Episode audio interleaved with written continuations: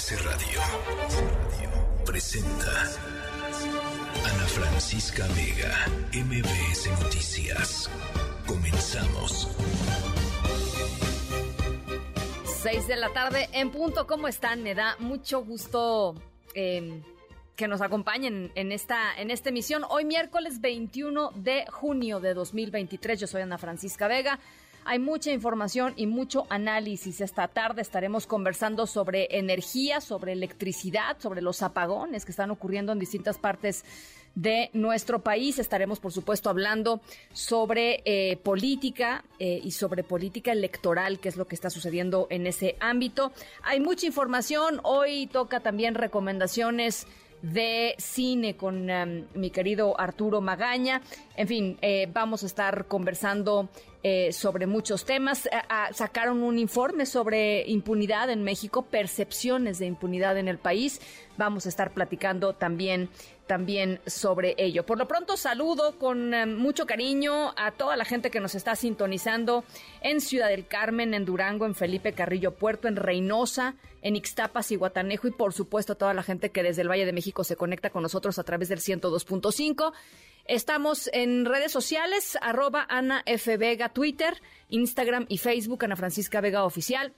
Acuérdense que además de estar en la página web, en donde nos pueden ver totalmente en vivo, ya estamos también en vivo en nuestras plataformas de redes sociales, particularmente en TikTok. Estamos por allá eh, totalmente en vivo, así es que ojalá nos puedan acompañar. Em, ya les decía, mucha información. Arrancamos.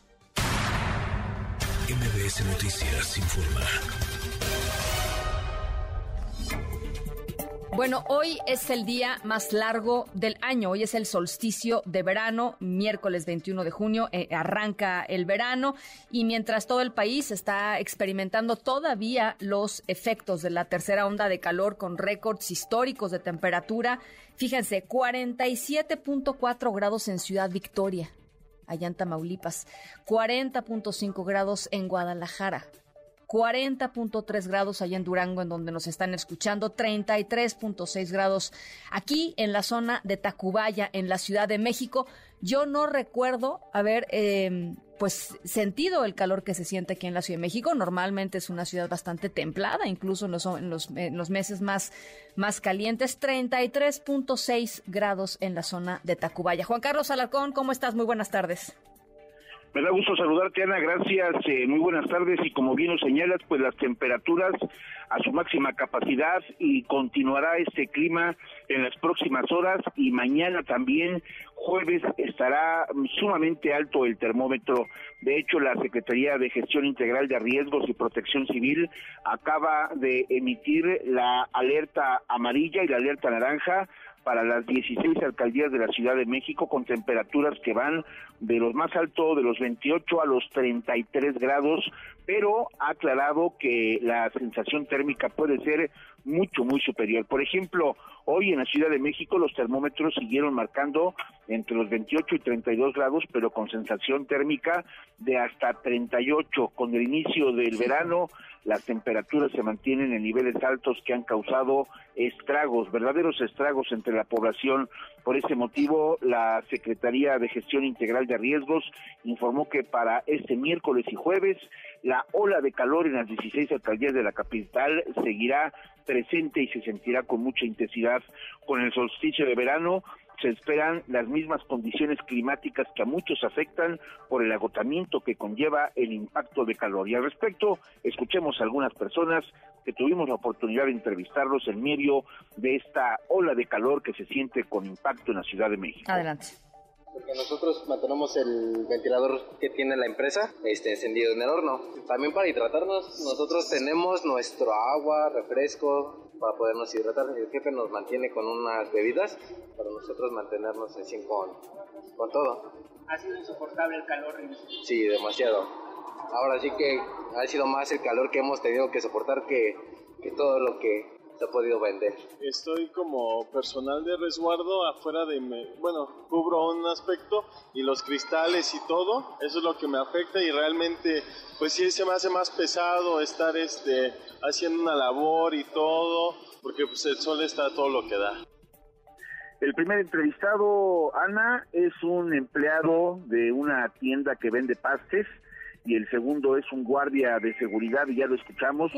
Él menciona que los eh, cristales eh, con espejos le reflejan al momento de estar realizando sus labores de custodia y eso pues incrementa muchísimo más el calor. Imagínate nada más 33 grados y que todavía le esté reflejando el sol en su persona, pues se dice que se siente bastante mal ya a ciertas horas eh, de la tarde. El otro chico pues señala que con todo y el ventilador que les ha puesto el patrón y con el agua que normalmente les eh, da durante el día, pues aún así sienten un cierto tipo de deshidratación. Pero con el solsticio de verano se esperan las mismas condiciones climáticas que a muchos afectan por esta situación. Hoy el día será, como tú bien lo dijiste desde un principio, más largo y la noche más corta, por lo que la temperatura no tendrá variación.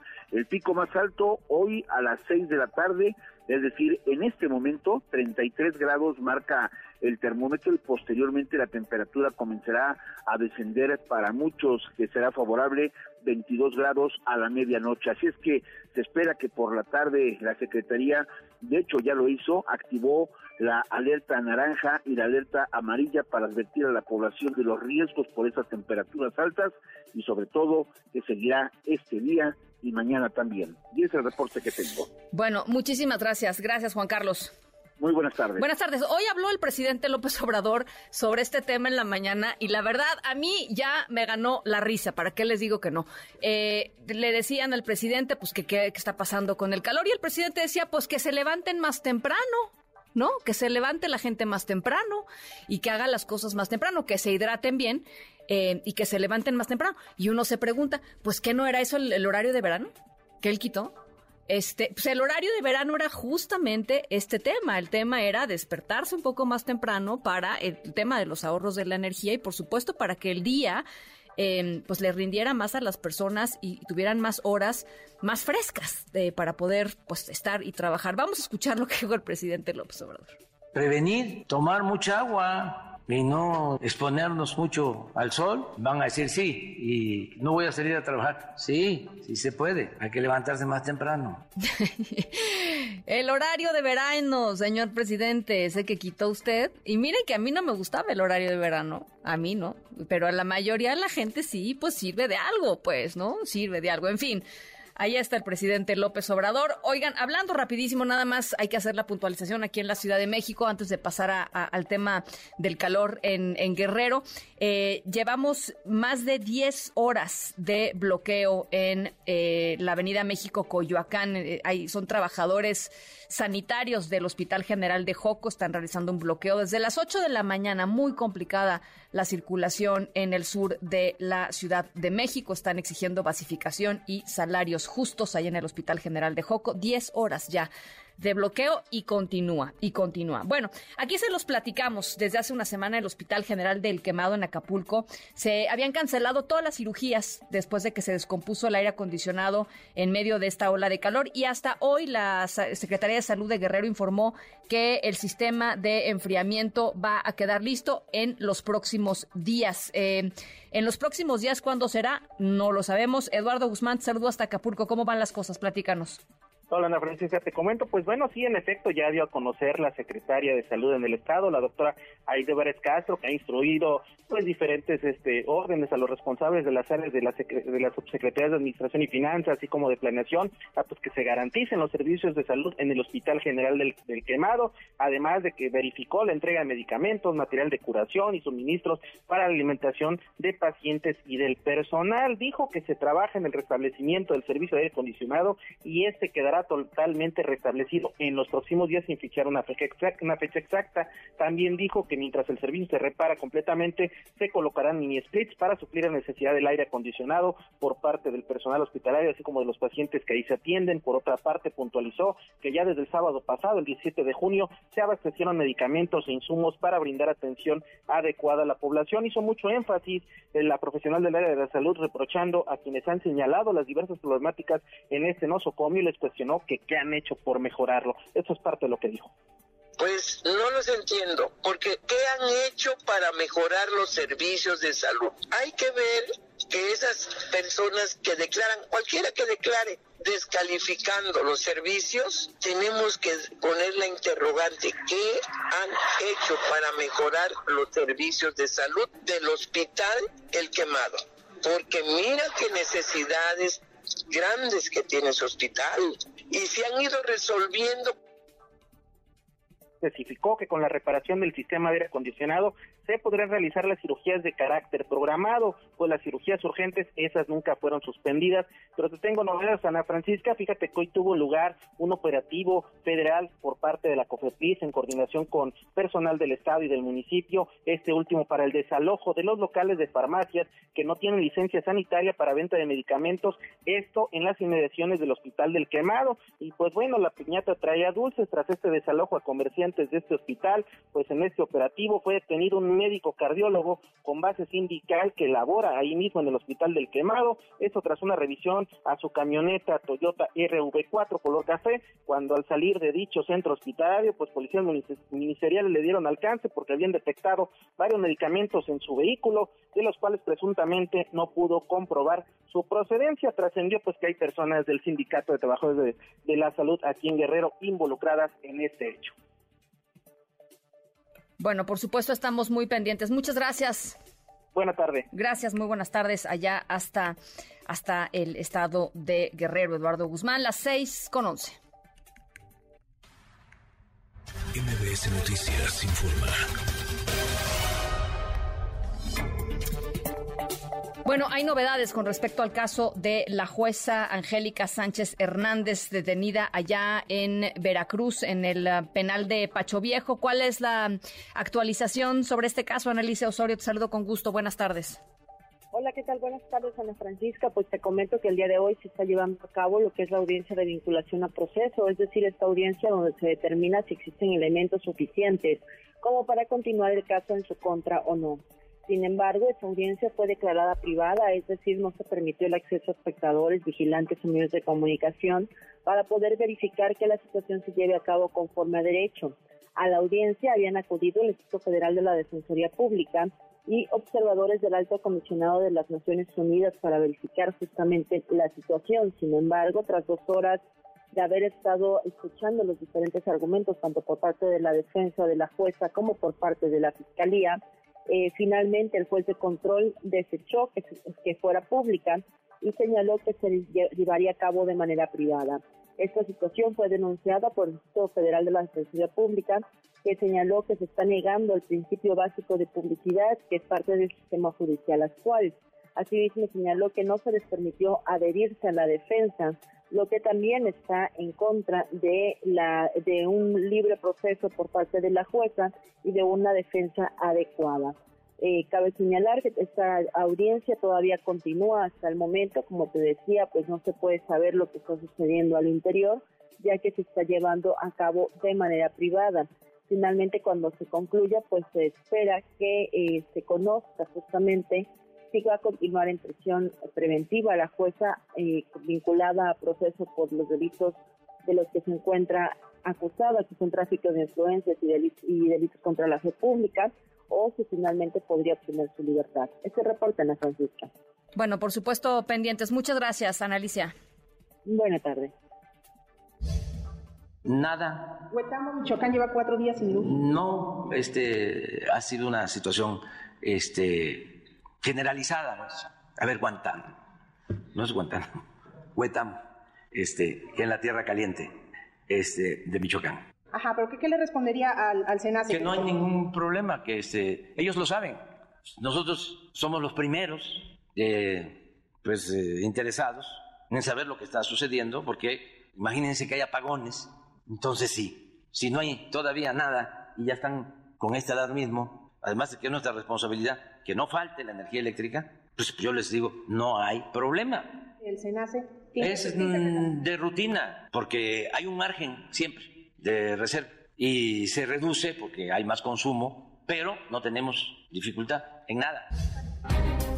Bueno, ayer por la noche el Centro Nacional de Control de Energía, el CENACE, declaró que el Sistema Eléctrico Nacional estaba en alerta ante una creciente demanda de electricidad en todo el país por las altas temperaturas que se han registrado por esta ola de calor. Eh, escuchábamos la reacción del presidente López Obrador. Hay que decir, por lo menos 12 estados del país eh, están experimentando cortes de energía eléctrica por la sobrecarga eh, de la red eléctrica causada por el alto consumo de los aires acondicionados, de los ventiladores, en fin, los refrigeradores, el sobrecalentamiento de transformadores, en fin. Los apagones van desde muy cortitos, 15 minutos, hasta, pues hasta tres días, dos, tres días. Algunos de los estados afectados son Michoacán, Veracruz, Tabasco, Coahuila, Chiapas, Durango, Chihuahua, Querétaro, Yucatán, Quintana Roo, Nuevo León y Baja California Sur. Em, el presidente López Obrador dice que esto es alarmismo, que lo que hizo el SENACE es alarmismo. Em, y que pues es de rutina, que lo tienen todo controlado. Yo quería platicar contigo, Víctor Ramírez, socio de la consultora Perceptia 21 Energía, em, porque pues tú le sabes a este tema y nos vas a ayudar a entender en dónde estamos parados con respecto a lo sucedido. ¿Cómo estás, Víctor? Hola, Francisca, muy, muy buenas tardes. Bien, bien, gracias. Pues la realidad es que eh, ahí se están juntando eh, eh, dos cosas distintas que están dando estos resultados. Lo primero es los apagones que está viendo la gente en su casa es por un asunto de distribución. Están consumiendo más energía de lo que de lo acostumbrado. Su red de distribución no necesariamente está diseñada para esa para esa cantidad de energía, los transformadores se sobrecalientan y, vienen apagones en algunas regiones, en algunas ciudades en específico. lo que eh, salió ayer, el estado operativo del SENACE, que, fue una alerta, no tiene que ver con esto, sino tiene que ver, como lo decía el presidente, que, en buena medida dijo algunas cosas correctas, eh, con que menor a lo que marca eh, las reglas con las que opera el Centro Nacional de Control de Energía, el código de red, y por lo tanto tenían que emitir la alerta.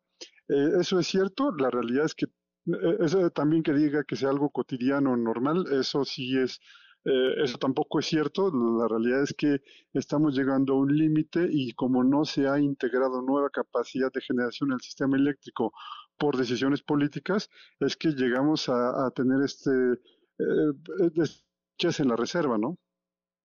Eh, una de las, leía por ahí, eh, Víctor, una de las posibilidades, por supuesto, para no llegar a estos límites es abrir el mercado, eh, como estaba abierto en algún otro momento, para inversión de privados, por ejemplo, inversiones en energías limpias, en fin, o sea, otro tipo de mercado que logre generar más energía. Bueno, la realidad es que en este momento tenemos alrededor de 1.500 megawatts de, capacidad instalada de parques entre eólicos y solares que ya están ahí listos para entregar energía y no se les ha permitido entrar en operación. Hay algunas otras centrales que usan eh, gas también que están paradas, pero insisto, todo eso todo ha sido por una decisión política eh, y además hay eh, decenas de permisos de generación esperando ser atendidos para poder desarrollar proyectos y entregar más energía. Si se hubiera seguido, o más bien si se respetara la ley, que la ley permite la entrada de privados, este, si se respetara y se les diera entrada a todos estos proyectos, el margen de reserva hubiera sido probablemente mucho mayor el día de ayer y no hubiera sido necesaria esta alerta que, que, manda el sistema. Ahora, em, yo, lo decía ayer em, y es pues parte de lo que dicen los científicos, este verano es el verano más eh, templado de los que nos vienen eh, en el futuro, eh, porque no va, no, no, va a pasar otra cosa más que seguir calentándose desafortunadamente la Tierra, aunque se tomen, digamos, medidas importantes para combatir el calentamiento global. ¿Qué hacer frente a, frente a este escenario, Víctor? Porque, pues, digamos, a ver, el consumo de, megawatts de, del 20 de julio eh, 48.921 megawatts consumidos y fue roto ayer el récord con 50.655 megawatts. No puede más que crecer esto, ¿no? Esta demanda. El, récord anterior era del año pasado. Del 2022. El jueves pasado, desde 2022. El jueves pasado hubo un nuevo récord de 50.800 y ayer hubo uno de 52.600. Ah, mira. Eh, se, se, ha, se, ha, estado rompiendo el récord y lamentablemente es probable que en julio o agosto tengamos otros episodios que permitan esto. Incluso el día de hoy nada nos asegura que no llegamos de nuevo a este récord de consumo.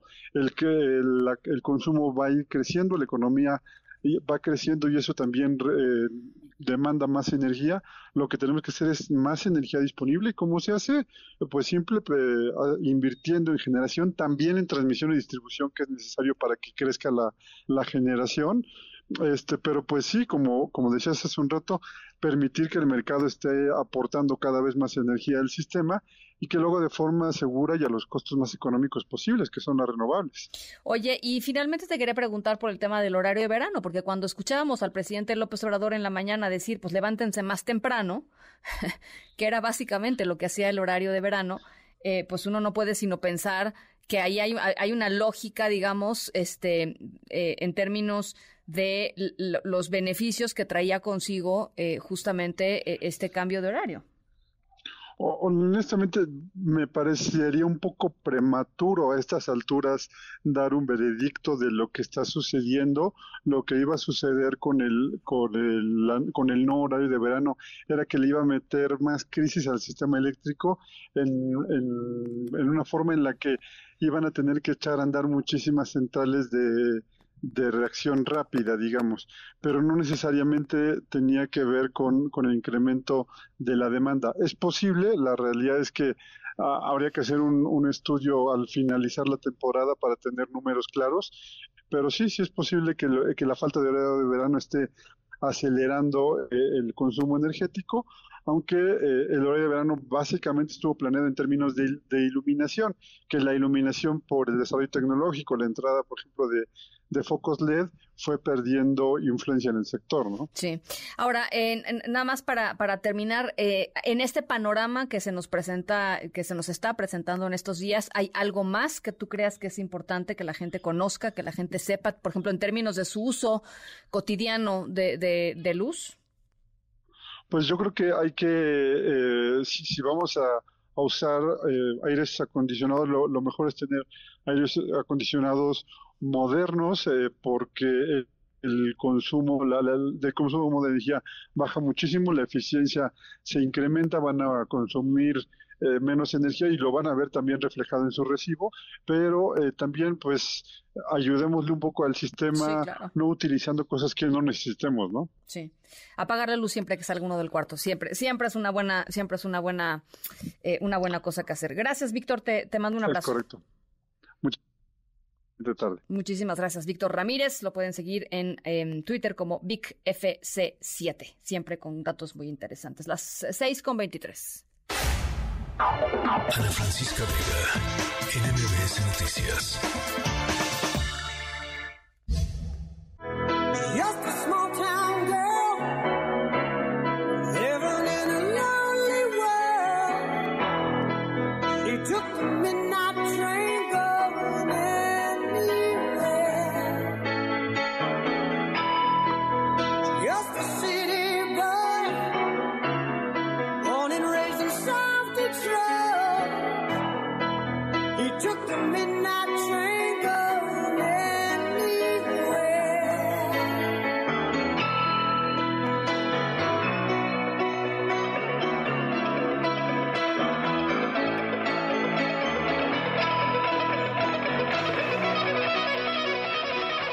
Nuestra historia sonora de hoy arranca con Don't Stop Believing, Nunca Dejes de Creer, del grupo rockero Journey.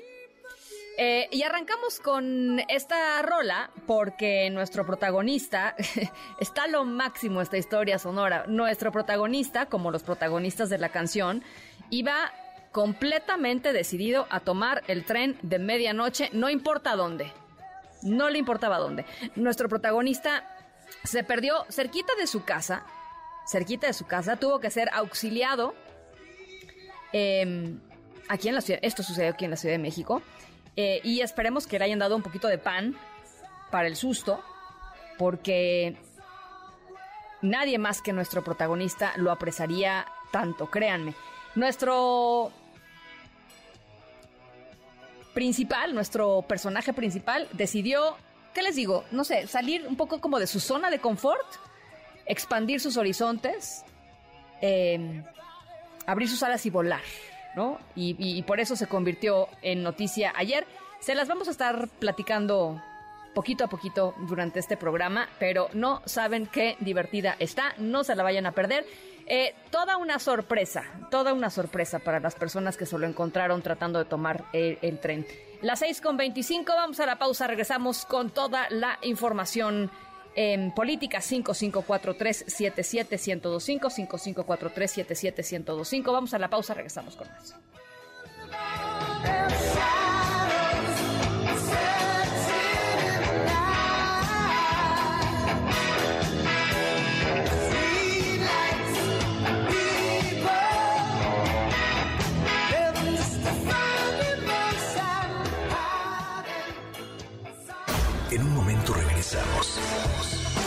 Escuchando a Ana Francisca Vega por MBS Noticias.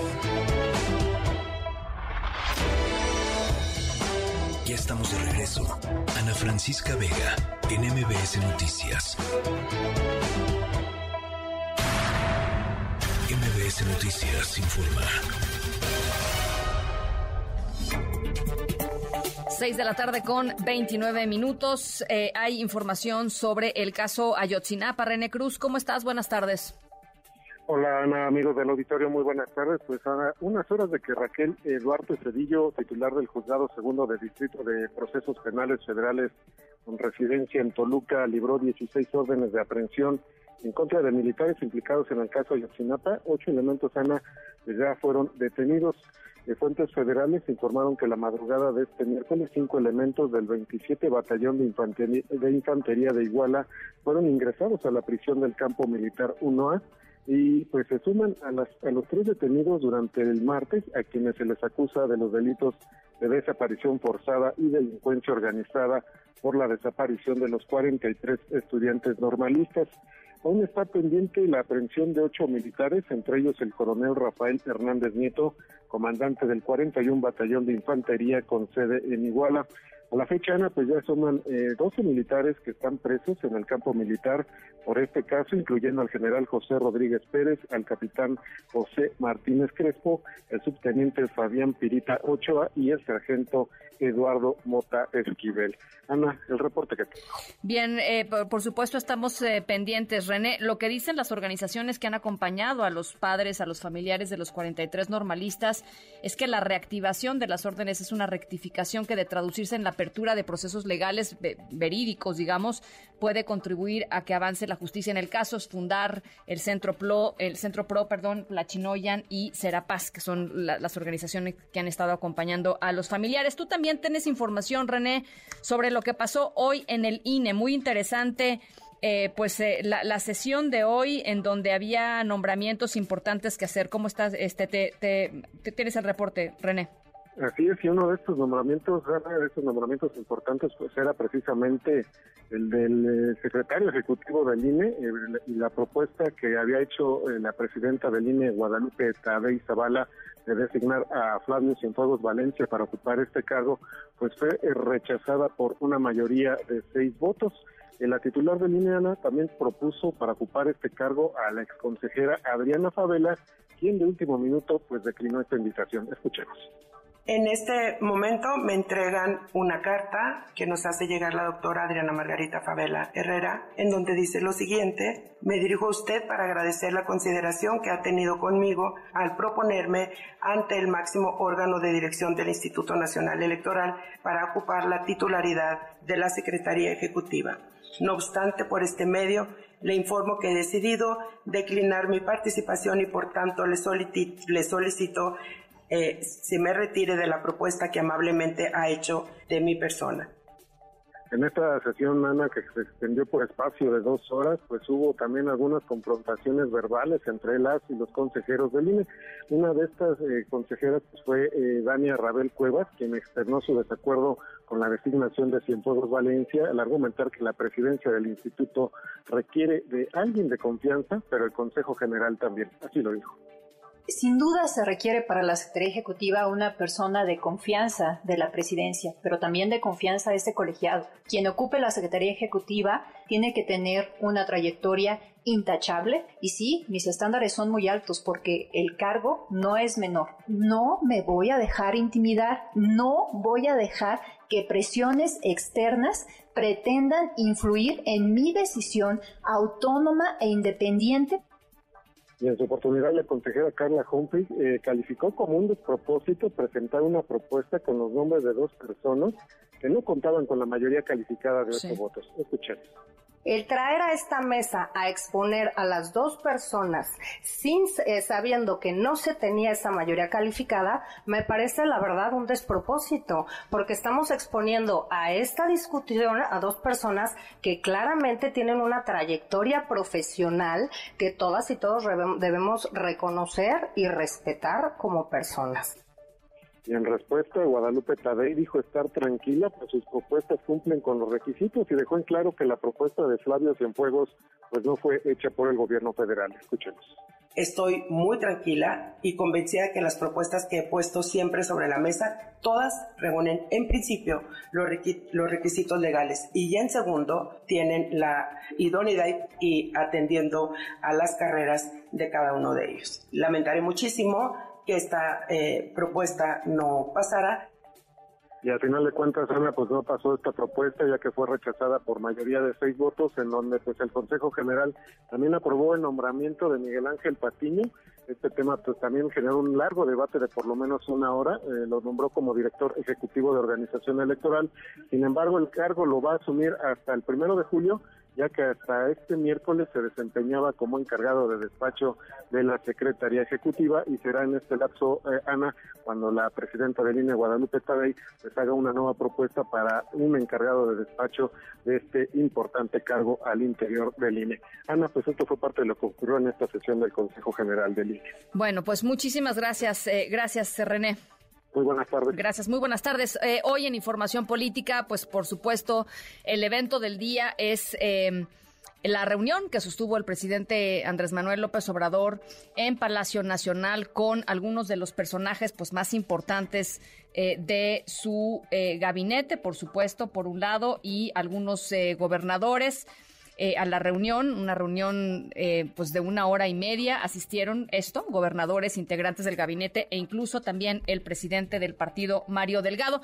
Eh, el presidente había anunciado esta mañana que celebrará el próximo 1 de julio en el Zócalo Capitalino el quinto aniversario de su, pues de su triunfo electoral y que pues esta reunión había sido una reunión previa digamos como para organizar este este evento del próximo primero de julio. Dijo además que le pedía a las eh, llamadas corcholatas que no hicieran, eh, pues que no hicieran em, movimientos para eh, que se notara, digamos, el apoyo a una o a la otra, que lo importante era la unión del movimiento y que no quería las típicas porras, ¿no? Esas porras que hicieron enojar tanto a Claudia Sheinbaum hace unos días en el Consejo Nacional del, partido, bueno, pues eso no quiere el presidente el próximo 1 de julio, en donde seguramente estarán, pues por supuesto, las, corcholatas completas, y dice el presidente, yo no quiero que esto suceda en este evento masivo que se planea, por supuesto, en el Zócalo Capitalino. Bueno,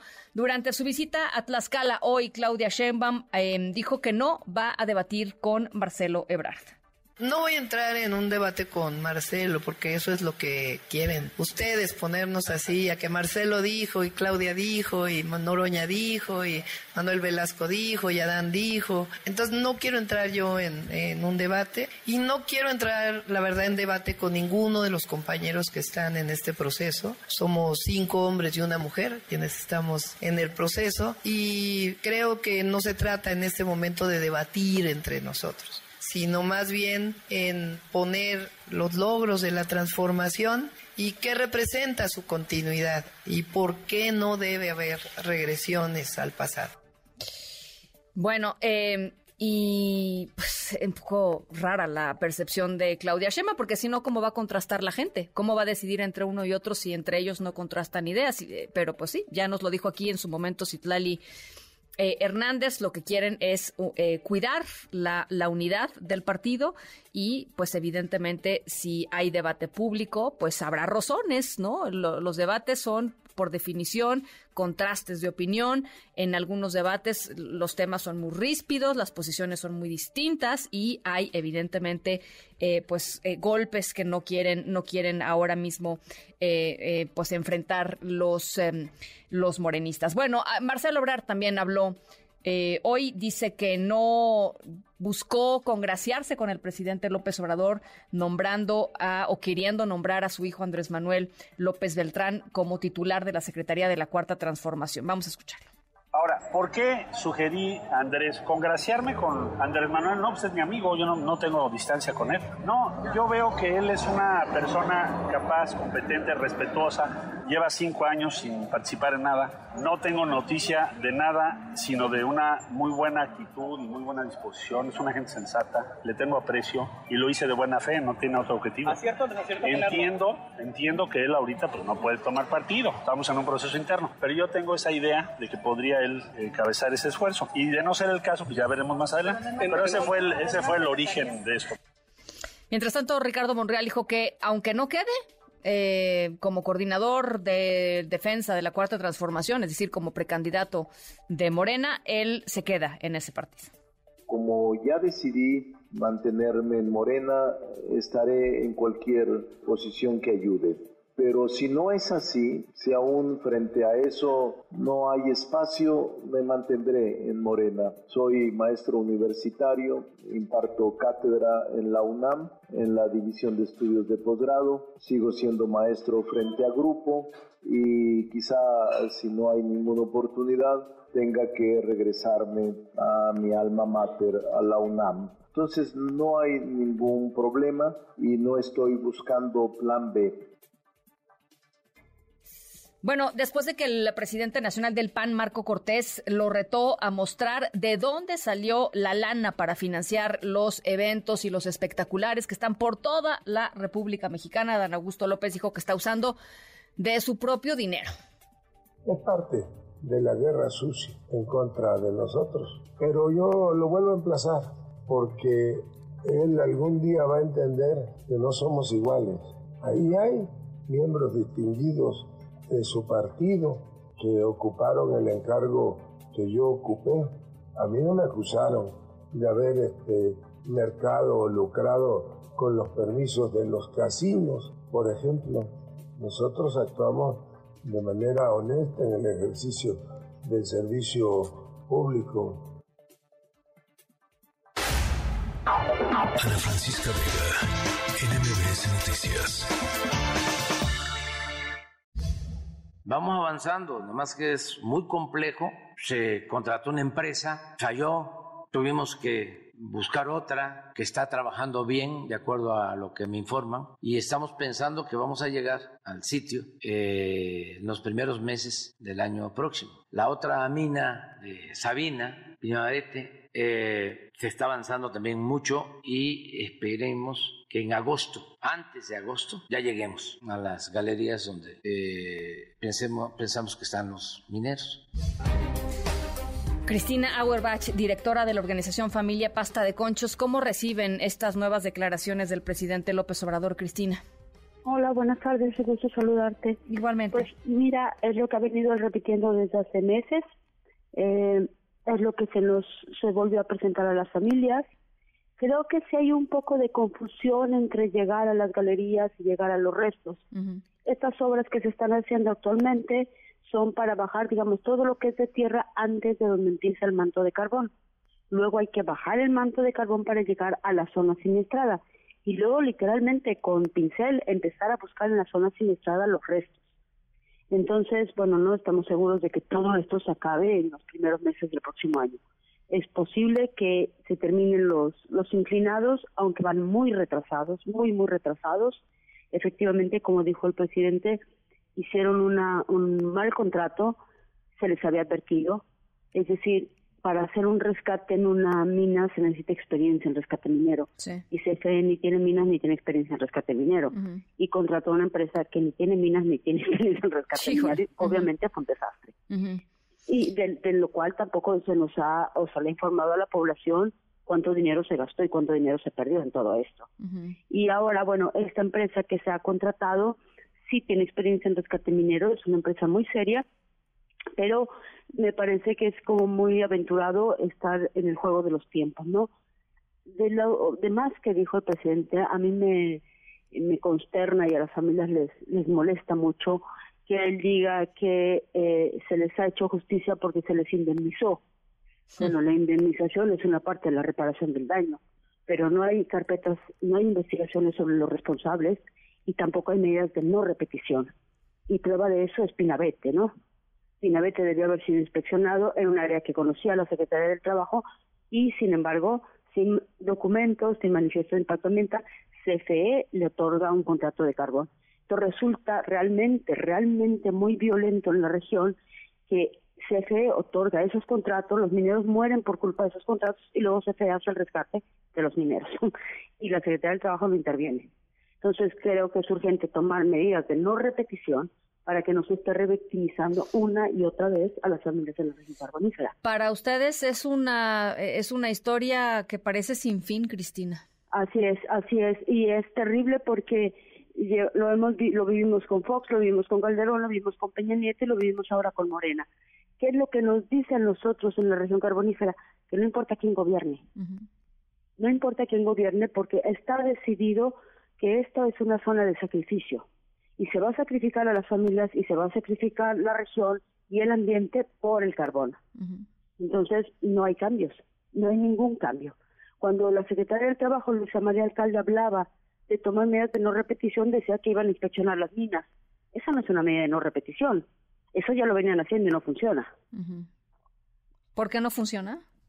Porque me parece a mí que el esquema de inspección, el modelo de inspección, funciona bien si es una empresa perfectamente establecida, ¿sí? Es decir, tú vas a inspeccionar una empresa minera que tiene minas, que tiene una inversión, que tiene una concesión y el modelo te funciona. Pero si tú vas y estás inspeccionando empresas que no cumplen legalmente con nada, con nada, eh, el modelo de inspección, tú le dices, no puedes trabajar, van a seguir trabajando, no les importa. Mira, prueba de eso es que Rancherías cumplió dos años, ¿te acuerdas que murieron siete mineros ahogados en unas cuevas? Sí, claro. Todo ese tiempo esa empresa ha trabajado. Todo este tiempo se nos ha dicho en la Secretaría, está restringida, no puede trabajar. Pues sí puede trabajar y lo está haciendo. Entonces el sistema de inspección no funciona. De nada sirve que la inspeccionen 15 veces si no pueden hacer que obedezca. ¿Cuáles son los siguientes pasos para ustedes? O sea, porque, bueno, el presidente lanza, digamos, esto esta, esta, estos dichos en la, en la mañanera, supongo que, bueno, generan reacción de su parte. Eh, ¿Cuáles son los siguientes pasos o qué estarían esperando que fuera el siguiente paso? Mira, eh, cada 15 días, cada 15 días hay un, en el caso de pasta de conchos, la CFE entrega informes a las familias. Tienen reunión y se les informa y se les entrega un informe por escrito. Y eso permite que las familias sepan en qué, en qué etapa van y qué es lo que está sucediendo o no está sucediendo. Eh, y, y, esto es lo que, bueno, van a tener que estar haciendo las familias todo este tiempo, ¿no? Revisando que el acuerdo, el contrato que se hizo, se cumpla. El presidente también quedó de regresar desde octubre del 2020 cada seis meses y nunca volvió. Entonces las familias tampoco han tenido la oportunidad de hablar con el presidente. Él no regresó. ¿Por qué? ¿Les, les, les, dijeron algo? No. Nada. Nada nada más no volvió. Nada. Así es. Y yo creo que es algo que habría que preguntarle a él, no a las familias. Sí, no, no, yo... Cada seis meses dijo, yo voy a estar aquí cada seis meses. Nunca regresó. Nunca regresó. Entonces lo que el presidente escucha es lo que le dice la secretaria del Trabajo o lo que le dice Bartlett. Nada más, pero no escucha a las familias. Ni escucha toda la problemática que hay detrás también. Porque hace un par de meses, unos dos o tres meses en febrero, se le planteó a la Secretaría del Trabajo que se revisara el tema de las pensiones, porque las pensiones cuando se asignaron, Ana, se hicieron con actas de defunción ilegales. Es decir, habían actas de defunción de los mineros atrapados en la mina, diciendo de que habían muerto y con testigos. No, bueno. Esas actas las hizo el gobierno del Estado de Coahuila de Humberto Moreira. Y con esas, Javier Lozano, con la Profedet, tramita las pensiones y las familias quedan con pensiones de 3.100 pesos al mes. Al mes. Se le plantea a la secretaria que se revise porque fue ilegal. Y ella dice que sí, que entreguen los papeles. Bueno, las familias otra empiezan a buscar papeles, todo. Y ahora que regresa antes de las elecciones, cinco días antes de las elecciones, les dice que no, que las pensiones no se van a revisar porque ya no da tiempo. A ver, ¿cómo que no da tiempo? ¿De tiempo de qué o qué? No, pues ya no tiene tiempo porque pues ya van a acabar. Y entonces dice la familia, ¿sabes? ¿Cómo que no hay tiempo? Y dice, lo que podemos hacer es que los asesores proceden. Las familias dicen, a ver, ¿por qué si tienen voluntad para que metamos demandas por medio de Profedet, que fue quien nos sacó mal las pensiones, y no hay la voluntad política para arreglarlo con el IMSS? ¿Por qué las víctimas tienen que estar litigando todo el tiempo al Estado? Es increíble. Bueno, Pues yo no sé si el presidente sabe esto o no, pero es porque no se comunica con las familias. Pues ese dato que nos das de jamás jamás regresó después de No después del regresó. 2020 es, es un dato pues muy ilustrativo. Eh, Claro. Y eh, Cristina, pues estamos estamos ahí, estamos en el tema y estamos eh, siguiendo siempre sus sus pasos. Les agradezco mucho, les agradecemos mucho porque ustedes son la, la ventana que permite que las familias puedan expresar lo que están sintiendo. Pues aquí están siempre los micrófonos abiertos. Gracias, Cristina. Gracias, buenas tardes. Cristina Auerbach, directora de la organización Familia Pasta de Conchos. Qué cosa. El presidente no volvió a regresar después de prometer que lo iba a hacer cada seis meses. Las seis con cuarenta y nueve. Pausa y volvemos. En un momento regresamos. Continúas escuchando a Ana Francisca Vega por MBS Noticias. Estamos de regreso. Ana Francisca Vega en MBS Noticias. Epicentro.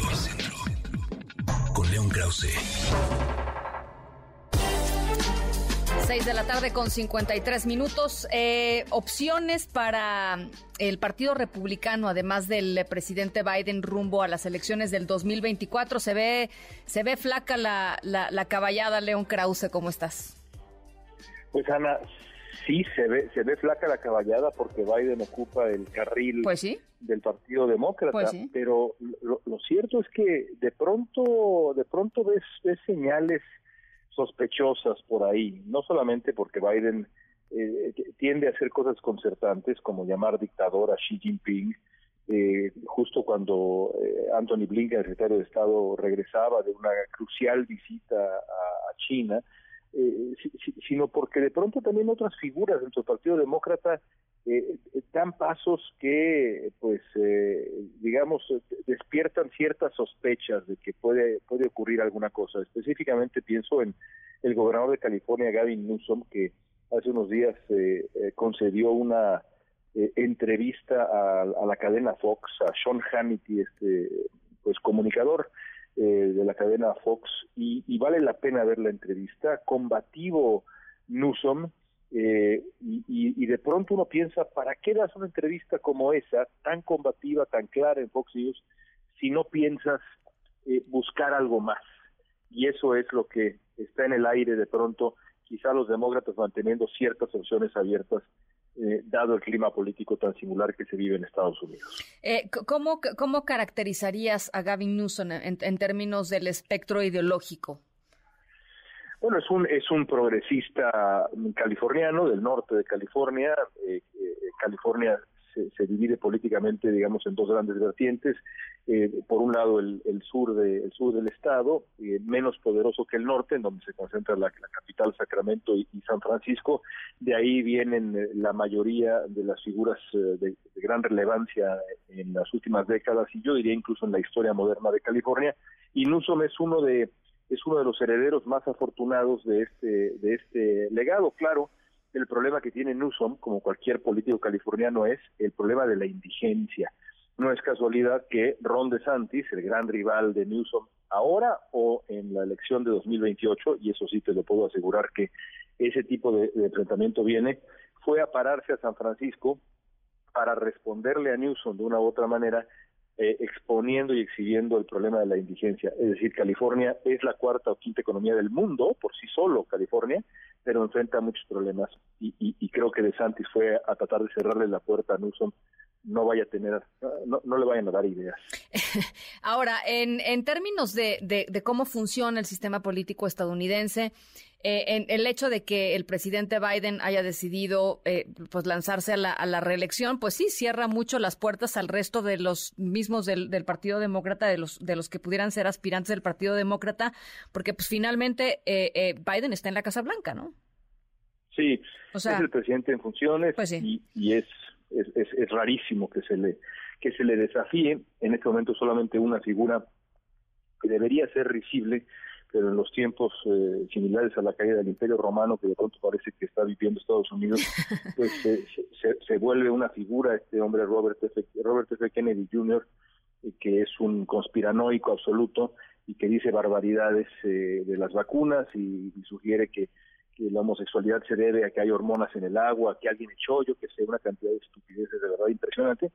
Es el único que ha, digamos, levantado la mano para, para para retar a Biden eh, y, y, yo creo que las cosas permanecerán así a menos de que veamos crecer a otro candidato republicano. Si de pronto Ron DeSantis rebasa a Donald Trump, creo que el Partido Demócrata, por supuesto, está a tiempo de decirle al presidente Biden, reconsideremos y, y veamos otras opciones. Y de ahí quizá lo que estamos viendo con, con, con figuras como Gavin Newsom que, que tienen otra edad y creo yo, pues sí, eh, otro atractivo potencial al menos para el electorado estadounidense. Bueno, pues ya eh, sería muy interesante este Gavin Newsom versus Donald Trump. ¿No? Interesantísimo. ¿No? Son dos figuras. Además, una de las, en fin, de, de dato anecdótico, eh, el, la, la, expareja de, de Gavin Newsom, no sé si se, casó con ella, no estoy seguro, pero eh, Kimberly Guilfoyle es ahora la prometida del, del hijo de Trump. En fin, como, como decíamos, pues sí, esto, esto parece de pronto que es como la crónica de la caída del Imperio Romano. pero bueno, en fin. Un abrazo, León. Igualmente. 658. Ana Francisca Vega, NMBS Noticias.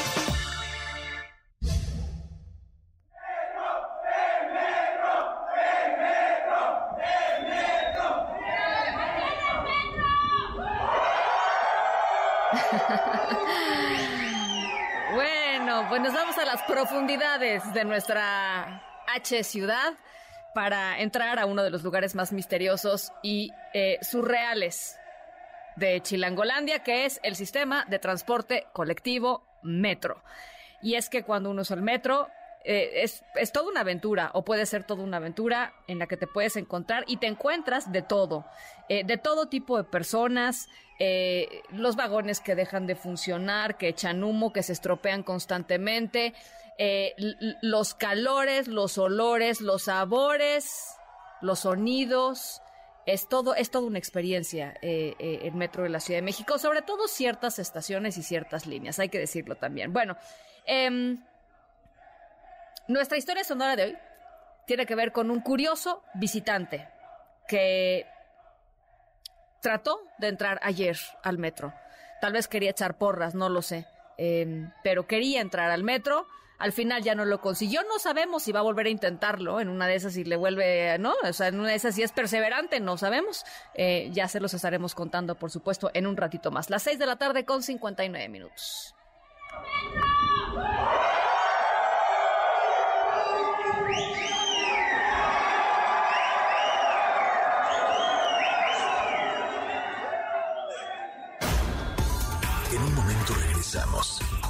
Continúas escuchando a Ana Francisca Vega por MBS Noticias. MBS Radio presenta Ana Francisca Vega en MBS Noticias. Continuamos. 7 de la tarde con 7 minutos. Gracias por seguir con nosotros aquí en MBS Noticias. Yo soy Ana Francisca Vega. Hoy miércoles 21 de junio de 2023 les recuerdo nuestro número de WhatsApp 5543771025 y acuérdense que ya nos pueden ver totalmente en vivo a través de nuestra cuenta en TikTok arroba MBS Noticias. Ahí nos pueden encontrar. Ahí estamos totalmente en vivo. Mucha información y mucho análisis en la siguiente hora. Vamos a estar conversando sobre los resultados del estudio Percepciones de Impunidad 2023. Eh, Además, eh, al Arturo Magaña, nuestro colaborador de cine, nos trae hoy recomendaciones sobre la nueva película de Pixar. Eh, que se llama Emociones, me parece, ¿no? Algo así se llama, Emociones. Eh, y por supuesto también ahí vienen ya las nominaciones al Ariel. Las 3 esta tarde.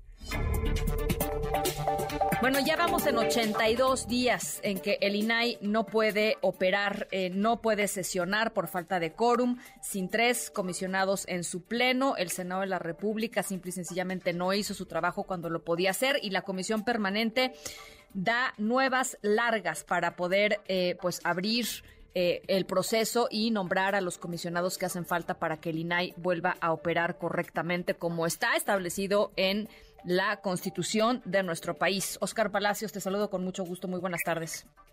Ana Francisca, buenas tardes. Así es, se cumplen ya 82 días sin que el INAI pueda operar de manera formal y a pesar de que existe ya un nuevo mandato judicial para que se convoque al Senado un periodo extraordinario a fin de nombrar a los comisionados faltantes, bueno, pues la presidenta de la primera comisión de la permanente, Mónica Fernández Balboa, aseguró que por el momento simplemente no se ha recibido dicha resolución. Recientemente, la jueza Celina Quintero, titular del juzgado decimoséptimo de distrito en materia administrativa, ordenó a la primera comisión sacar adelante el acuerdo presentado ya hace unas semanas para que la Cámara Alta celebre sesiones extraordinarias y desahogue este asunto. Sin embargo, la senadora Mónica Fernández dijo no tener conocimiento de ninguna notificación sobre dicho mandato judicial, por lo que evitó opinar sobre este asunto. Escuchemos.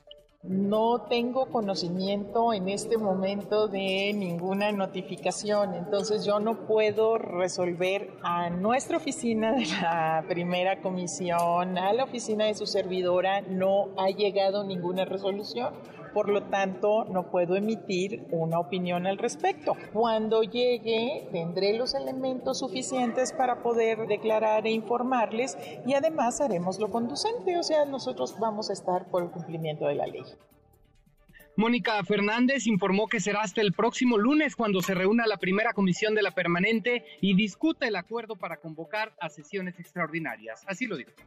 La obligación de la comisión es dictaminar este acuerdo que se discutió aquí, tengo entendido, porque fue un día que no me tocó a mí sesionar, se discutió aquí en el Pleno, era un acuerdo de la JUCOPO y se mandó a comisiones. Entonces, en ese sentido es que vamos a presentar el dictamen hasta el lunes, porque además tenemos la obligación de, de convocar con 72 horas de anticipación. Cabe señalar que en su resolución la juzgadora advirtió que si no se acata el fallo en un plazo de tres días, se impondrá una multa a los legisladores, la cual podría ir de los 5.187 hasta los 103.740 pesos. Es el reporte, Ana Francisca. Buenas tardes. Bien, muchísimas gracias, Oscar. Muy buenas tardes. Hasta luego. Muy buenas tardes. Nos vamos hasta Nuevo León. ¿Cómo están las cosas del calor eh, allá en Nuevo León? Eh, Denny Leiva, te saludo con gusto. Buenas tardes. ¿Qué tal, Ana Francisca? Muy buenas tardes. Este miércoles la Secretaría de Salud aquí en Nuevo León informó que se encuentran investigando un total de nueve defunciones relacionadas presuntamente a esta intensa ola de calor que afecta a todo el país. En conferencia, la titular de salud, Alma Rosa Marroquín, informó que se están realizando las autopsias para ver las causas de por qué perdieron la vida estas personas. Vamos a escuchar, si te parece, a la Secretaria de Salud son defunciones que todavía están en proceso de investigación, al ser eh, muertes que eventualmente se presentan de forma súbita, pueden ser producidas tanto por un infarto, por una diabetes, un desequilibrio eh, metabólico, como por un golpe de calor. Entonces, eh, la mayor parte de estas defunciones se han presentado en la vía pública y pues se someten al proceso eh, rutinario de, de hacer una autopsia y derivado de lo que nos reporta la autopsia ya les estaremos compartiendo los datos. Algunas de estas defunciones de las que se ha tenido conocimiento son personas que se han desvanecido en la vía pública, algunas más son en situación de calle y más recientemente destaca una pareja de ancianos que fue encontrada sin al interior de su vivienda en el municipio de General Flores. Para Francisca, ante este panorama quiso llamado a extremar precauciones mientras se aplican diferentes estrategias para ayudar un poco a la población, tales como operativos de hidratación, todavía el esquema de clases presenciales por los menores para evitar así que sufran de las altas temperaturas. Ana Francisca tiene momento la información desde Nuevo León. ¿Cómo han estado las temperaturas hoy, por ejemplo, Denny? Hoy en el área metropolitana se alcanzó, según lo que reportaba Protección Civil, alrededor de 45.5 grados tan solo en el área metropolitana. Qué En barbaridad. la zona rural se alcanzaron 47 con sensación térmica de 50. Qué barbaridad. ¿Cómo la están llevando, Denny? De momento es una situación complicada, dado que los cortes de energía eléctrica han agravado la sensación de calor que sufren las personas al interior de sus hogares, Francisca. O sea, mucha mucha gente sin poder prender la, el ventilador, el aire acondicionado y, y, y aguantársela así, ¿no? Efectivamente, y sobre todo también una problemática que está surgiendo es el tema del agua, que a raíz de estos cortes de energía, pues las bombas no funcionan, y eh, sin agua y sin luz, pues la situación se agrava todavía más. Tremendo. Bueno, pues eh, eh, gracias eh, por, por la nota y este y este pequeño testimonio. Gracias, Denny.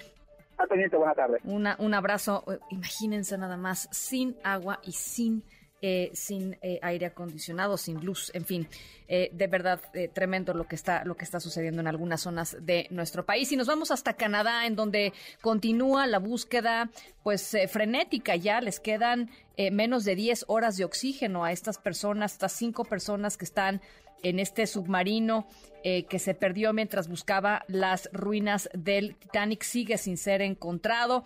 Eh, ¿cómo, ¿Cómo van las cosas, Freddy? Sí, muy buenas tardes, Ana Francisca. Ya noches acá en Canadá. Pasados tres días, eh, como usted lo indica, la misión de búsqueda y rescate de los ocupantes del sumergible Titán en el Atlántico Norte canadiense, pues lamentablemente no ha tenido resultados positivos. Sin embargo, una noticia que podría ser positiva para encontrar a los cuatro pasajeros y el piloto de la nave submarina es que hoy en la mañana aviones militares P-3 canadienses dotados con tecnología de sonar re- reportaron ruidos en el Atlántico, una especie de lo que describieron como golpes. Esto hizo que se redirigiera la búsqueda a la zona donde se eh, detectaron dichos ruidos. A esta altura, como lo indicaba Ana Francisca, el tiempo es crítico para los ocupantes del Titán, pues la embarcación debe tener oxígeno y suministros para no más de 24 horas. Se estima que los tripulantes agotarían las reservas este jueves en la mañana. De otra parte, hay que indicar que han surgido pues de todo tipo de informaciones ah, eh, que eh, dejan en entredicho eh, la seguridad y la- las especificaciones con las que se construyó esta eh, nave. Según un informe del New York Times hoy, se habla de denuncias sobre grandes riesgos de seguridad desde el diseño de la embarcación que datan de del año 2018. Incluso se supo que un ejecutivo de la misma empresa Ocean Gate fue despedido en el 2018 por plantear preocupaciones sobre la seguridad y las pruebas previas del Titán.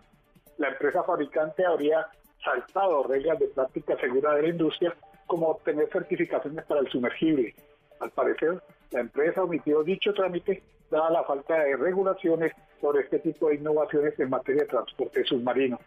Volviendo a las labores de búsqueda, hay que indicar que estas ahora cuentan con expertos franceses que conocen sobre operación remota de Sí. sumergibles. Sí. Hay que recordar que a bordo del aparato de 7 metros de ancho y 2.5 metros de alto se encuentran un explorador y empresario británico, un experimentado buzo francés, una pareja de pakistaníes que son padre e hijo y el fundador de la misma firma que opera las excursiones Ocean Gate.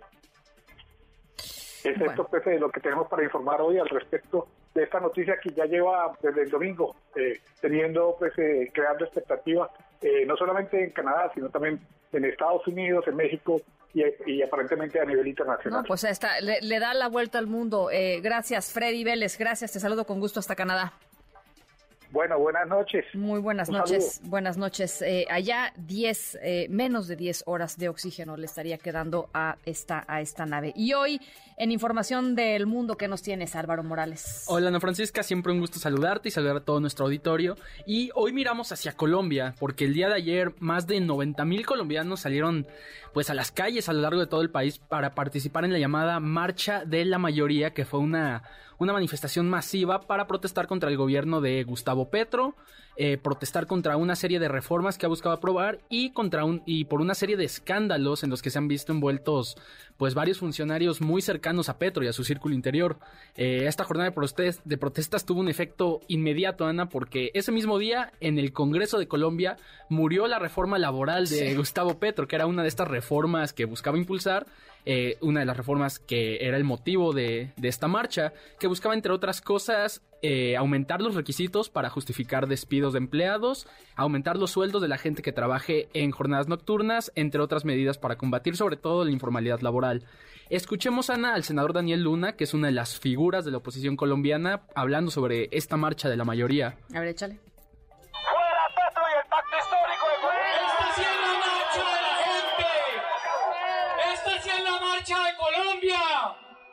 Esta es la marcha donde no nos instrumentalizaron, donde no sacaron a los niños obligados, ni mucho menos a los contratistas del Estado obligados, a los soldados y policías. ¡Fuera, Petro! ¡Fuera! Oh,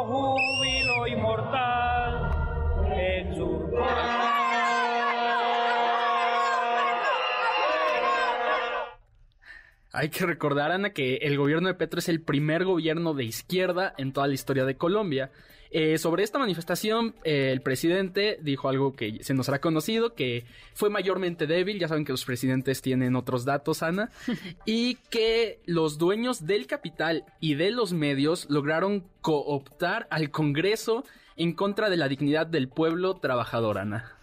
Bueno, pues ahí está. Eh, estamos pendientes. Gracias, Álvaro. Gracias, Tiana. Las 7 de la tarde con 19 minutos. Rápidamente, nada más decirles, el gobierno de México, el gobierno federal, está sacando un comunicado en estos momentos, esta tarde, en donde habla sobre el plan B de la reforma electoral y dice, se los voy a leer tal cual, porque es, eh, me parece muy atípico que el gobierno federal saque un comunicado en estos términos hablando sobre una decisión de la Suprema Corte de Justicia de la Nación y sobre todo la propuesta del ministro Javier Laines, eh, eh, en donde pues el, ministro Javier Laines, como se los platicamos ayer, estaría eh, terminando, digamos, enterrando por completo la segunda parte del plan B de la reforma electoral propuesta por el presidente López Obrador. Dice, ministro instructor pretende que la Suprema Corte de Justicia cambie criterios para favorecer a la oposición e invalidar Plan B electoral. Así se llama el comunicado. Dice la Corte se convertiría en juez y parte si acepta la propuesta del ministro Javier Laines de agregar circunstancias ajenas a las demandas de los partidos eh, políticos. Dice el ministro instructor, nuevamente se contradice al considerar que la dispensa de trámite legislativo da lugar a invalidar las leyes del Congreso de la Unión. La democracia se vulneraría si se aceptan los criterios subjetivos del ministro Laines. Pero lo interesante es em, pues esta acusación que le hace el gobierno de la República diciendo que em, la Suprema Corte de Justicia de la Nación favorecería a la oposición en caso de invalidar el plan B electoral. Hay que recordar que lo que dice el ministro Laines es que fue tan desaseado el proceso por el cual se eh, em, aprobaron estas leyes una serie de leyes que tienen que ver con la segunda parte del plan B electoral, que el desaseo mismo del proceso implica que no son válidas las leyes. Lo que dice el gobierno federal es no, eh, el desaseo no tendría que ser un criterio para eh, para desestimar el plan B de la reforma electoral y además el ministro Laines busca eh, pues busca favorecer a la oposición. Grave, grave este comunicado. se, los, se los hice llegar en cuanto llegó aquí eh, a la mesa de MBS Noticias. Las 7 de la tarde con 21 minutos vamos a la pausa, regresamos con mucho más. Estamos aquí en MBS Noticias. Yo soy Ana Francisca Vega, no se vayan, volvemos. La música nos representa. La música nos une y nos libera. Y la música nos hace más fuertes. Celebremos el amor y la tolerancia con lo que más nos gusta. La música.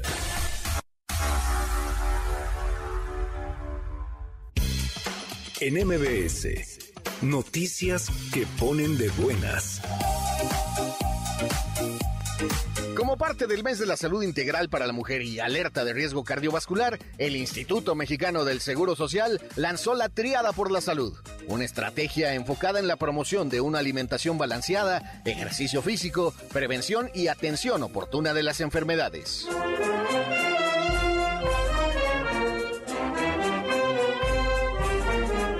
Un acercamiento a la historia económica de los mijes, huaves, soques y zapotecas que habitaron el istmo de Tehuantepec en el siglo XIX, así como las luchas por la defensa de los recursos naturales y territorios, son los ejes del libro Historia del istmo de Tehuantepec, Dinámica del Cambio Sociocultural, siglo XIX, autoría de la investigadora emérita del Instituto Nacional de Antropología e Historia, Leticia Moyola Reina Oyama. Se trata del primer título de la colección Emérito Siná, propuesta editorial de la Secretaría de Cultura del Gobierno de México, la cual surge a partir de la iniciativa del director general del INA, Diego Prieto Hernández, para reeditar las obras más importantes de aquellos profesores investigadores eméritos de la institución a través de la Coordinación Nacional de Difusión.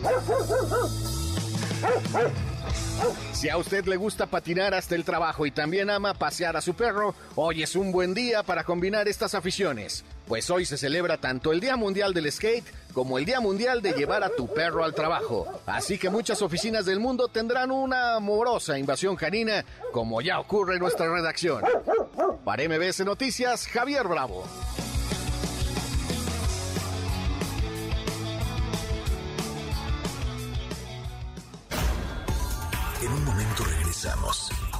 Continúas escuchando a Ana Francisca Vega por MBS Noticias. Continúas escuchando a Ana Francisca Vega por MBS Noticias. 7 de la tarde con 26 minutos. Bueno, para nadie es sorpresa el tema de eh, la percepción de impunidad en el país, eh, porque lo hemos conversado pues muchísimas veces desafortunadamente y siempre pues con los mismos números o peores, eh, más del 90% de los delitos que se cometen en México no se denuncian, o sea, esa es la, imagínense el nivel de la cifra negra que hay por ahí, y además de los que se denuncian, solo el 1% termina siendo pues un delito que se esclarece, la gente termina recibiendo justicia. Por eso, pues por eso los reclamos de justicia, este, añejos, de, ahora sí que de toda la vida en nuestro país. Eh, eso, digamos que no es novedad, es, es, trágico y es triste, pero no es novedad. Eh, pero lo que sí es novedad es que la percepción de que la impunidad está creciendo eh, o de que la impunidad es, es cada vez mayor, pues sigue aumentando en nuestro país. Y creo que eso es muy importante eh, platicar sobre ello. Eh, se presentó el estudio Percepciones de Impunidad 2023, elaborado por la organización Impunidad Cero, y en la línea telefónica está Catalina Kuhn Peinbert, directora ejecutiva justamente de esta organización de Impunidad Cero. Gracias por platicar con nosotros esta tarde, Catalina. Muchas gracias a ti, Ana Francisca, por el espacio. A ver, pues, eh, a ver, las cifras de la impunidad son siempre este, terriblemente deprimentes, pero creo que es muy importante eh, continuar en, en, visibilizarlas, Catalina. Sí, correcto. Este, nosotros hacemos por tercer año consecutivo esta encuesta de percepción de con la casa encuestadora OPS y entonces nos da eh, ya una comparación de la percepción de impunidad, cómo ha subido tenemos tres hallazgos principales en la, encuesta. Una, que los mexicanos consideran que la impunidad es generalizada y va en aumento, o sea, más del 60% de las personas creen que los responsables de un delito nunca o casi nunca son llevados ante un juez. Y la mayoría de las personas, el 85%, considera que eh, del año pasado a este la impunidad ha ido en aumento. Eh, esto evidentemente tiene consecuencias pues muy importantes eh, en, bueno en muchísimas cosas, por supuesto en, a nivel personal, a nivel comunitario, etcétera, pero además pues la gente termina por no denunciar porque pues no sirve de nada, Catalina. Sí, eh, eso es correcto, pero y además hay otra otra consecuencia de todo esto y ah. es que la mayoría de las personas, ocho de cada diez personas consideran que todos los delitos deben ser sancionados con cárcel, o sea, ante el hartazgo de que no pase nada. Claro. Y eh, 76% de, las de, de los encuestados dicen que todas las personas acusadas de un delito deben permanecer en prisión en lo que se averigua si lo cometieron. O sea que están a favor del uso de la prisión preventiva. Y sabemos cómo eso es problemático porque pues no es la única sanción, se puede llegar a la justicia restaurativa de otras formas y cuatro de cada diez personas privadas de la libertad están en prisión sin sentencia, ¿no? Y se presta pues, a, la violación de derechos humanos. ¿Cuántas? ¿Cuatro de cada cinco personas? Cuatro de cada diez. Cuatro, de cada diez personas. El 40% de las personas que están en prisión hoy no tienen una sentencia, pero ahí están. Así es, así es.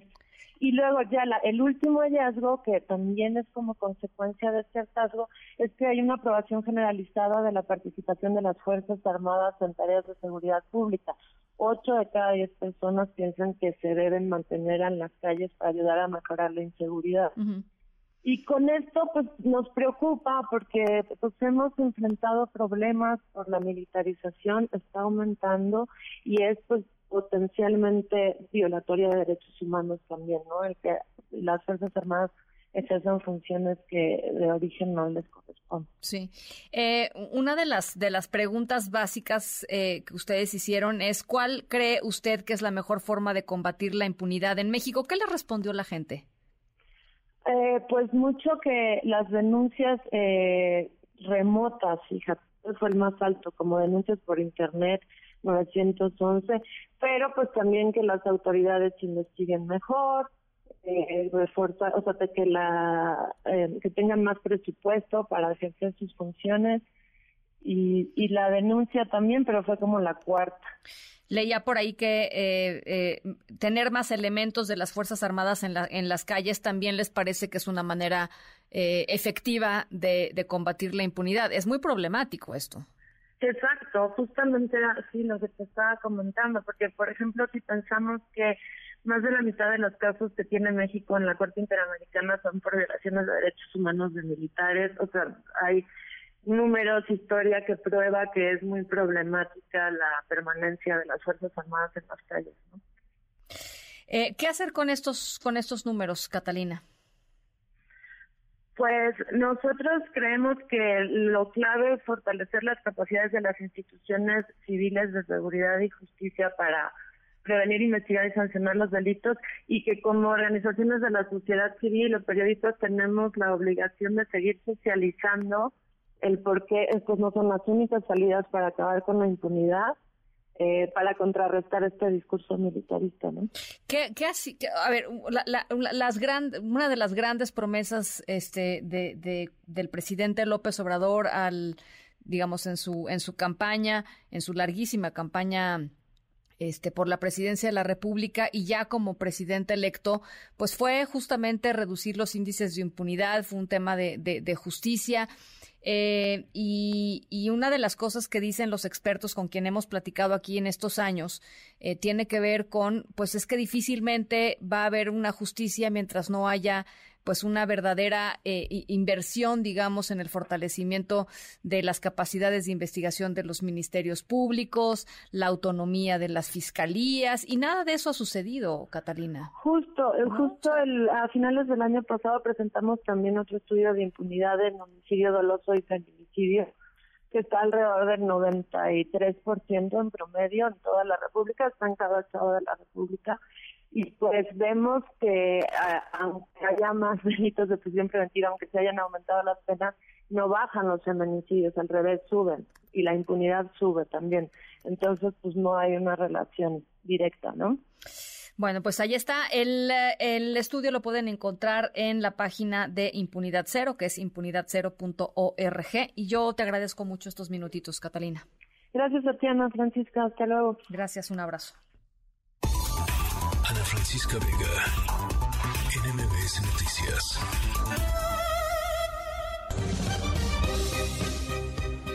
Siete de la tarde con 33 minutos, un choque múltiple allá en Jalisco con eh, pues un saldo verdaderamente trágico. El Samarta Gutiérrez, te saludo con gusto. Gracias, Ana. Así es, ya son cinco, cinco personas fallecidas y 14 lesionadas que fueron trasladadas, por cierto, a diferentes hospitales del municipio de Tepatitlán, Jalisco, ubicado allí en la región Altos. El accidente, en este accidente participan, de acuerdo a lo que informó el gobierno de Jalisco, 16 vehículos que coalicionan ahí en el kilómetro 44 de la autopista Zapotlanejo Lagos de Moreno, esto casi en su entronque con la carretera Arandas allá en la región Altos Sur. El percance sin duda provocó que decenas de unidades de emergencia se trasladaran al punto para eh, rescatar a conductores y tripulantes de cuatro tráileres, seis camionetas, cuatro compactos, un camión de volteo, además de un traslado de valores.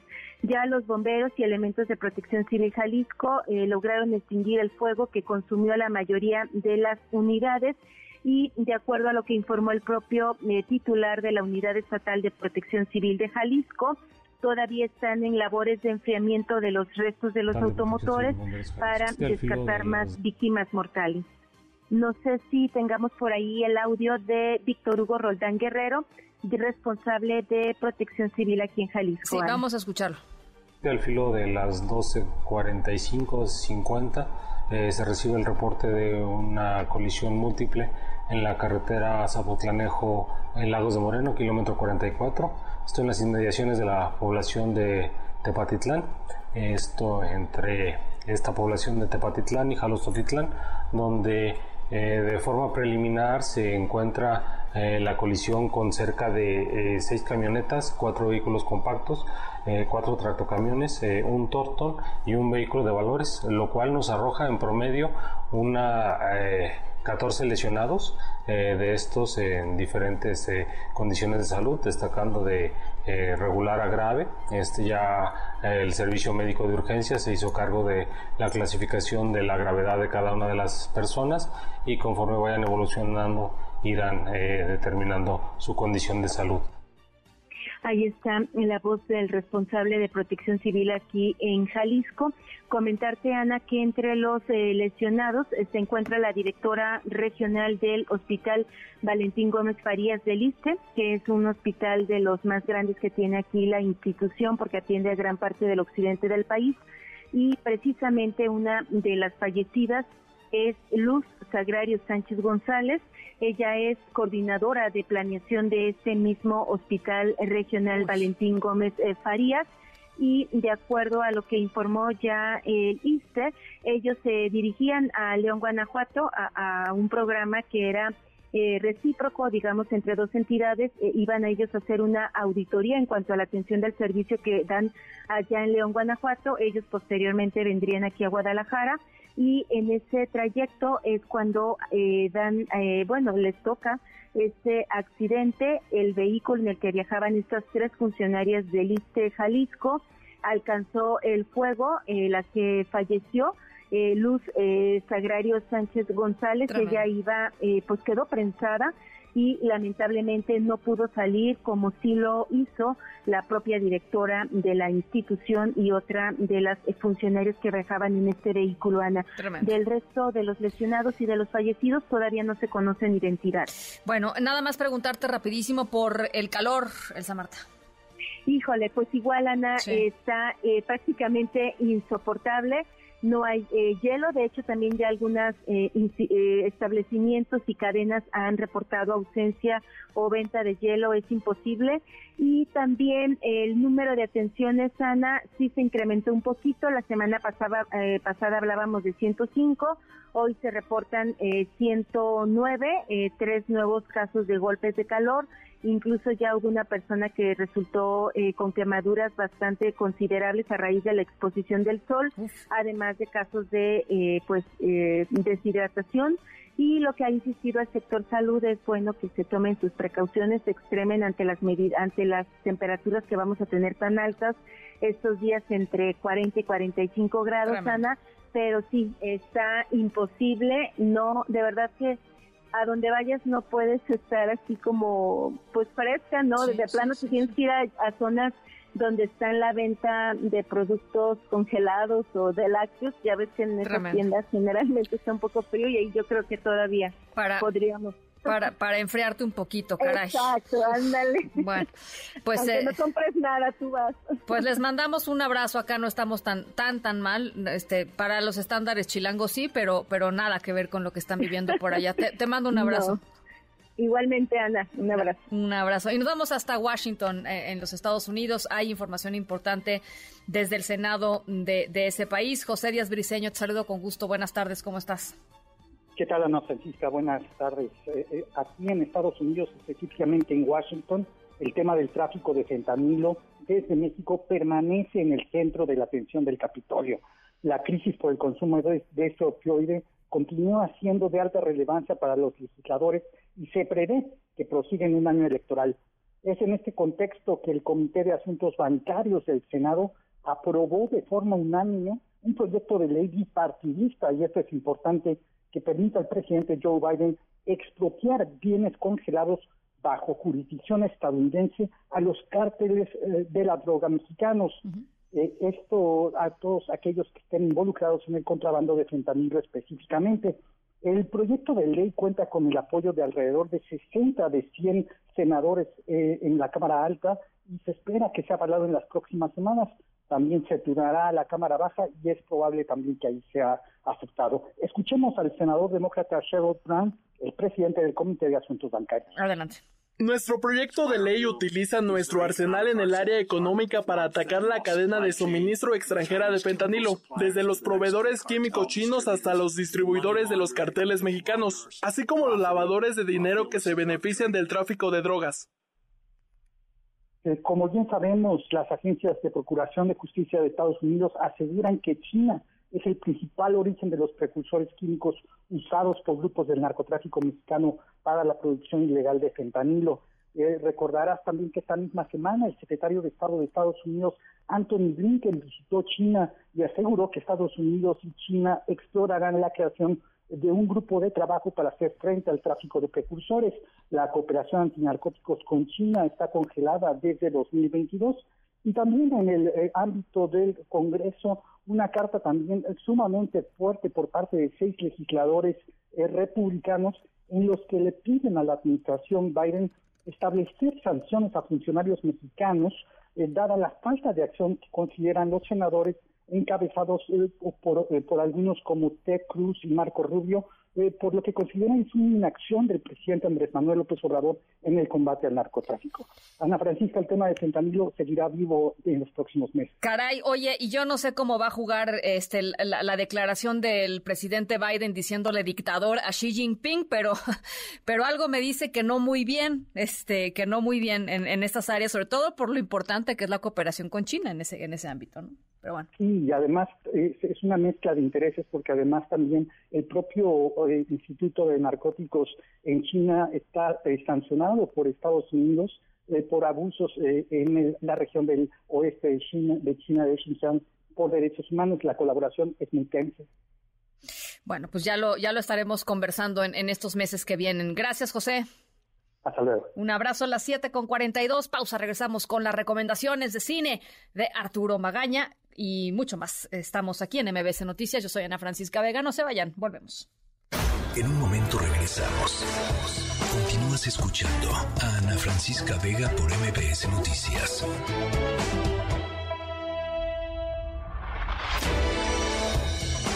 Ya estamos de regreso. Ana Francisca Vega en MBS Noticias. Corre cámara. Cine, cine, series, con Arturo Magaña.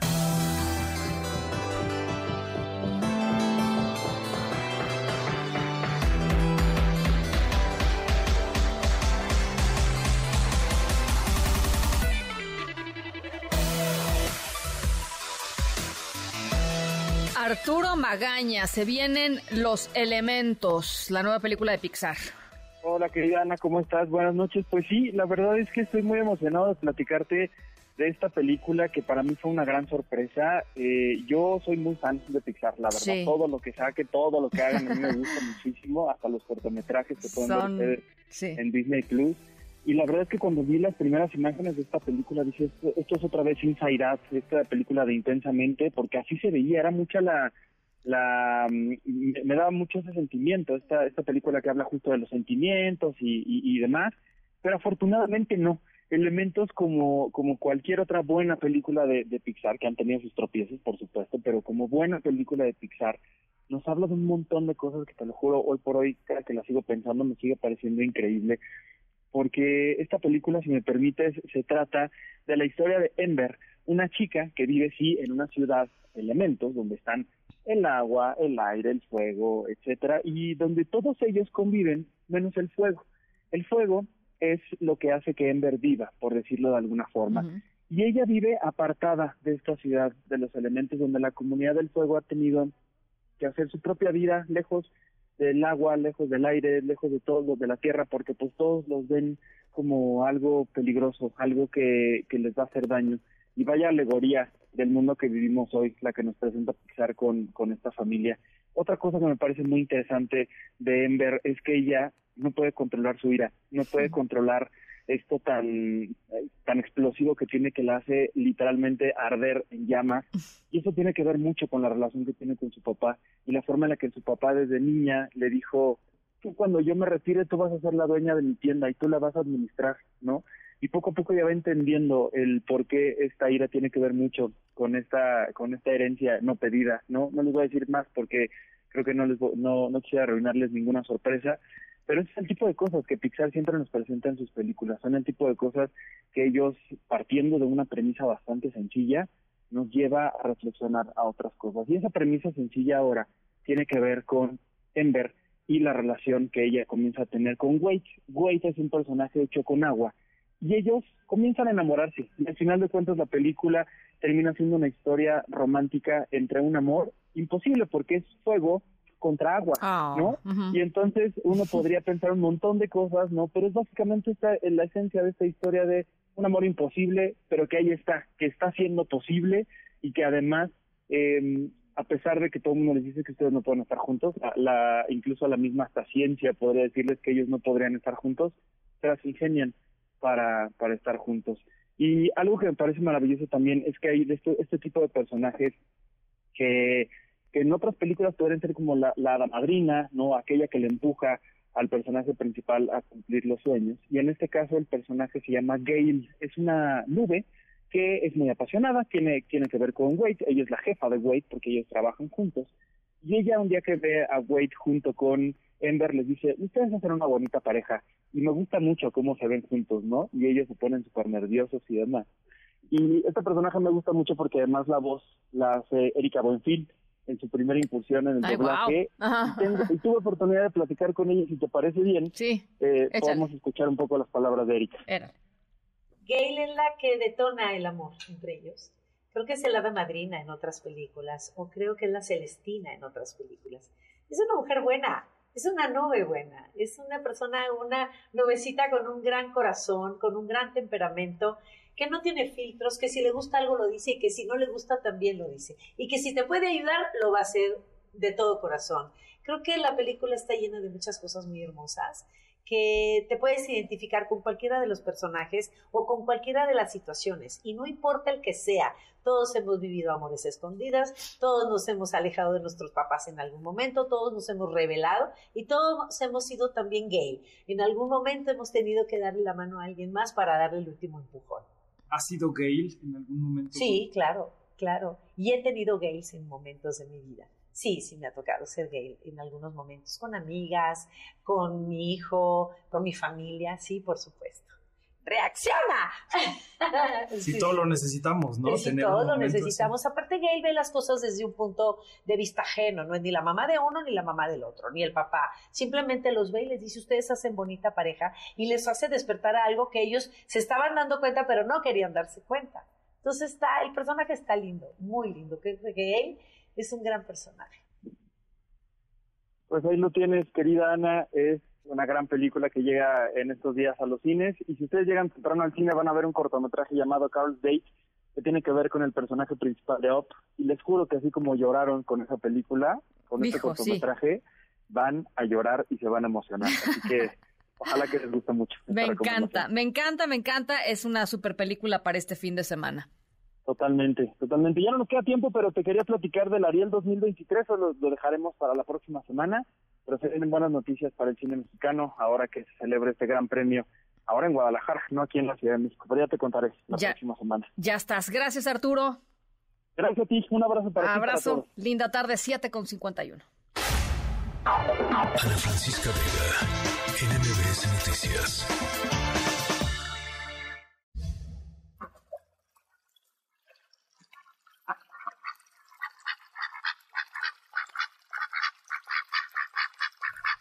bueno, nuestra historia sonora Eh, arranca con una emocionante fuga. Si alguna vez vieron la película de DreamWorks, Pollitos en Fuga, bueno, pues esta es Patito en Fuga.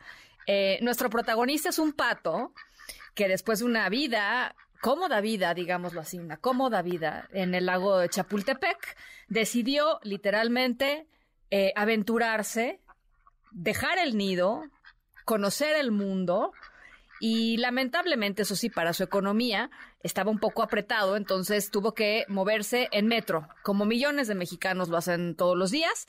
Bueno, y fue así a las puertas del metro Chapultepec cuando fue capturado por trabajadores de protección civil que no lo dejaron pasar los torniquetes. De veras entró el pato, a, pues estaba bajando las escaleritas del metro, ahí lo agarraron. Eh, no sabemos si el pato iba con dirección a Mixcuac. Ah, no tiene que poner unas, tiene que ponerme ahí unas risas. O tal vez a Candelaria de los Patos, ¿no? También podía haber ido a Candelaria de los Patos. Em, pero bueno, lo que sí sabemos es que las autoridades lo regresaron con el resto de sus pato amigos a el lago de Chapultepec, destruyendo así al menos, al menos temporalmente, sus sueños de aventura. Esa es nuestra historia sonora de hoy. Las fotos las pueden encontrar, por supuesto, en las redes sociales de MBC Noticias. Está genial el pato tratando de entrar al metro, ahí al metro em, Chapultepec. Bueno, nos vamos. Eh, se nos acabó el tiempo. Gracias por acompañarnos. Em, los dejo con José Razabala y todo su equipo en Autos y más. Em, nos escuchamos mañana, 6 de la tarde en punto. Pasen muy buena noche.